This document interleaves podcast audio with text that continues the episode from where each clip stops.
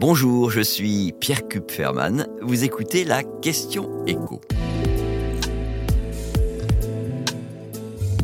Comment la redoute a-t-elle fait la fortune de presque tous ses salariés?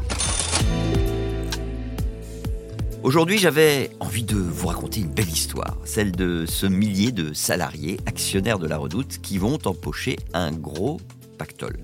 Tout commence en 2014. La Redoute est au bord du dépôt de bilan. Le propriétaire de cette entreprise historique du nord de la France cherche un repreneur. Et ce sont ces deux principaux dirigeants qui vont faire le pari un peu fou de redresser leur entreprise. Éric Courteil et Nathalie Bala, on cite leur nom parce que vraiment c'est eux qui sont à l'origine de tout ça, et ils ont plein d'idées pour remettre la redoute au goût du jour.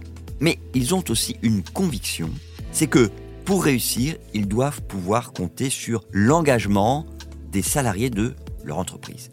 Et le meilleur moyen de motiver ces salariés, eh c'est de leur proposer de devenir actionnaires de l'entreprise. On leur propose des actions à 100 euros. C'est une petite mise de fonds, mais tous ne prennent pas le risque. En tout cas, ceux qui croient en l'avenir de la redoute ne le regretteront pas, puisque avec à la fois les bonnes idées des dirigeants et puis un petit peu la crise Covid qui a favorisé le commerce en ligne, la redoute redevient rentable. Tellement rentable d'ailleurs que les Galeries Lafayette ont fini par racheter l'entreprise. Ce rachat a été totalement finalisé à la fin de l'année dernière avec une reprise de l'intégralité des actions détenues par les dirigeants et les salariés. À une valeur, bien sûr, qui n'a plus rien à voir avec les 100 euros par action de 2014, puisque les salariés actionnaires vont se partager, écoutez bien, 100 millions d'euros au total. Ça fait 100 000 euros par personne, c'est une moyenne, hein. ça dépend évidemment du nombre d'actions détenues par chacun des salariés. C'est une belle récompense pour eux, mais c'est quand même, on va le reconnaître, assez exceptionnel de toucher autant en prenant le risque de devenir actionnaire de son entreprise. Cela dit, aux États-Unis, vous avez encore euh, quelques belles histoires de salariés historiques de start-up euh, qui sont devenus par la suite des géants de la tech. Ces salariés se sont retrouvés avec des pactoles encore plus énormes.